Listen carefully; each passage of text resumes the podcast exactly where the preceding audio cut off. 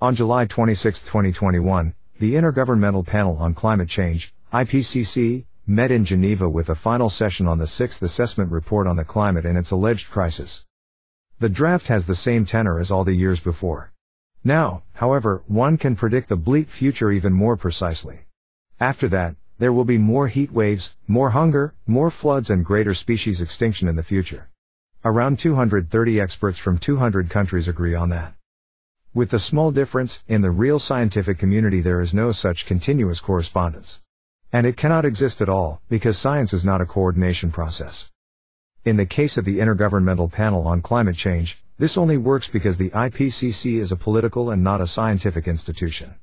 And it had and still has the task of blaming people for climatic events, especially extreme weather events, through their CO2 emissions. Climate change is man-made. The Intergovernmental Panel on Climate Change still has no doubts about this because natural fluctuations cannot explain this change, so the claim.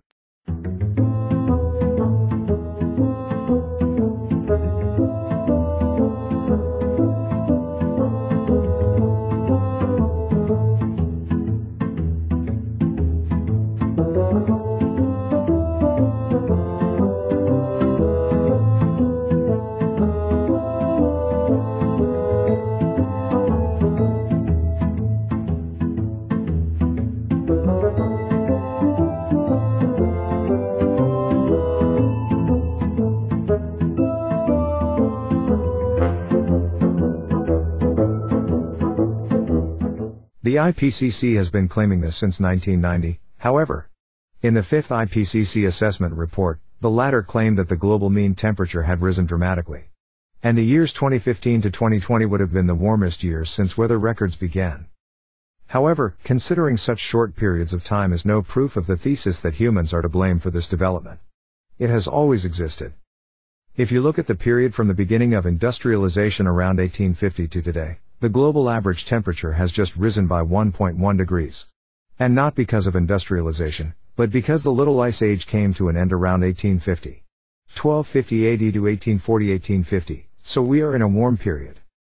In the medieval warm period of 950 AD, up to 1250 the global average temperature was even 1.5 to 2 degrees higher than today. The Romans even cultivated wine in Greenland at that time. And at that time, humans had guaranteed not to have blown any CO2 emissions into the atmosphere. Now you will probably say, but there were no weather records at all. That's right. But the scientists have developed a method in which they examine the oxygen isotope ratio in calcareous shells on the ocean floor. From these deposits in the marine sediments, it was possible to draw conclusions about the climate at that time. You can quickly read it on the Wiki Education server.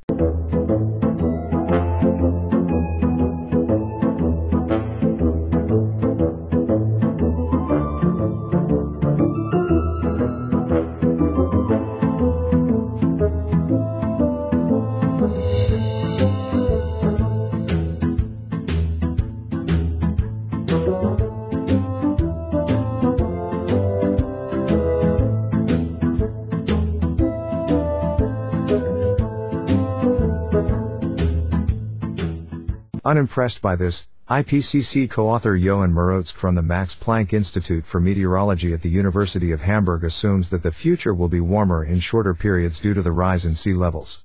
However, it should be positively emphasized that, unlike his brother in spirit, Professor Latif from the University of Kiel, Marotzke does not babble about tipping points, according to which the temperature increase would be irreversible after these tipping points were exceeded. Point of no return, according to Marotzke, this point does not exist. This is at least a positive indication in connection with the otherwise prevailing disaster poetry. And the Intergovernmental Panel on Climate Change operates with delight.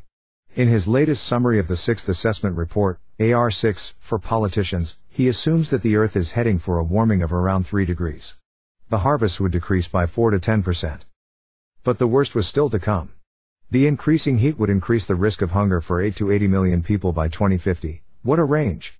The collapse of entire ecosystems, water and food shortages and diseases as a result of global warming would increase ever faster in the coming decades. Even if people succeed in reducing greenhouse gas emissions. In North America in particular, Extreme heat waves will increase, according to climate researchers Erich Fischer, Sebastian Sippel and Reto from ETH Zurich in the latest Nature Climate Change magazine. In principle, this would also apply to extreme precipitation, said Fischer. The gentleman also claimed that one is in a position to have found a fingerprint of climate change in any weather behavior. It couldn't be more presumptuous. And at the end of the AR6 report, policy recording, the IPCC provides unwanted election campaign assistance for all Greens. It is now necessary to implement a climate justice concept.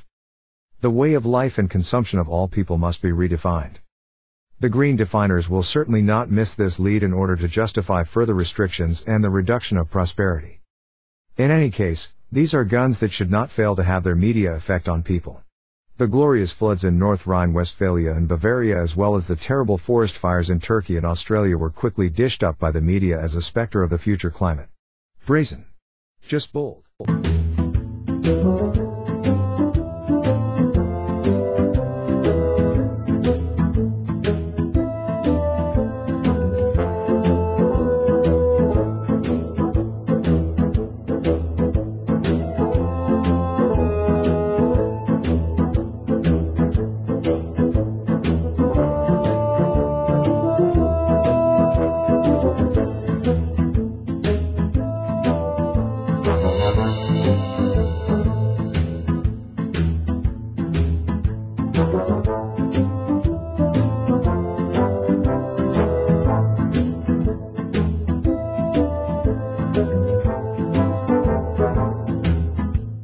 There is only one catch, all IPCC statements are prognoses based on hypotheses and assumptions. Scientifically completely legitimate. Also the associated model calculations, provided that they are made without political or economic sponsors. But weather data modeled on the PC based on certain assumptions about the course of the weather in the next few decades should not be confused with reality. And certainly not one should present such probability calculations as a fact, as it has been apocalyptically portrayed daily by the daily press as well as by private and public broadcasters since the introduction of the EEG in 2000. All the underpinnings in this regard are nothing more than reading coffee grounds. A part of politics is probably beginning to suspect that too. Because the environment and energy ministers of the G20 countries could not agree in Naples in July 2021 to limit global warming by a maximum of 1.5 degrees by 2030. Even the prediction of Professor Dr. Latif of 2012, in a few years there would be no more winter, turned out to be nonsense. Also that the alpine glaciers would disappear completely and the sea levels would rise dramatically. According to the German Weather Service, DWD, the, statistically, assumed increase in extreme weather events has not been observed for 150 years. The claim that regional storms are the effects of climate change is not tenable, according to the meteorologist Andreas Friedrich from the DWD. This is what the Federal Environment Agency says in its report on the German strategy for adaptation to climate change in 2019. No trend can be read for the floods in summer in a long-term comparison. However, this is not to say that this does not represent a catastrophe for the people affected and that they can quickly come to the assumption that the climate catastrophe will strike mercilessly. Man can only think in brief periods.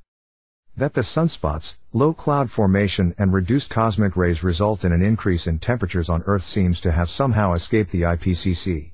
Likewise probably also that reduced sunspot activities according to the second law of thermodynamics leads to a temperature decrease. For free.